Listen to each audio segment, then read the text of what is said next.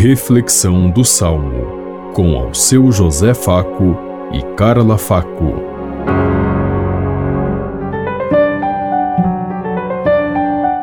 Paz e bem a todos os ouvintes que estão em sintonia conosco neste dia, na meditação do Salmo 29.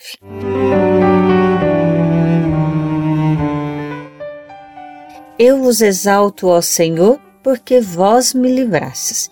Eu vos exalto, ó Senhor, pois me livrastes, e não deixastes rir de mim meus inimigos. Vós tirastes minha alma dos abismos e me salvastes quando estava já morrendo.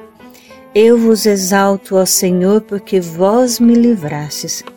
Cantai salmos ao Senhor, povo fiel.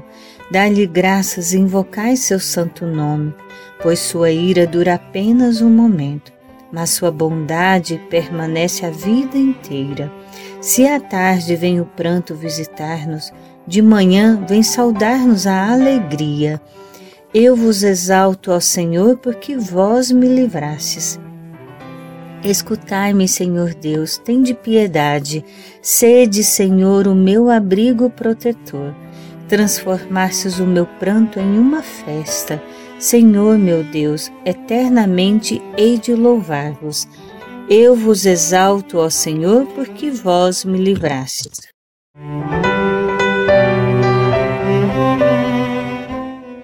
Eu vos exalto, Senhor, porque vós me livrastes.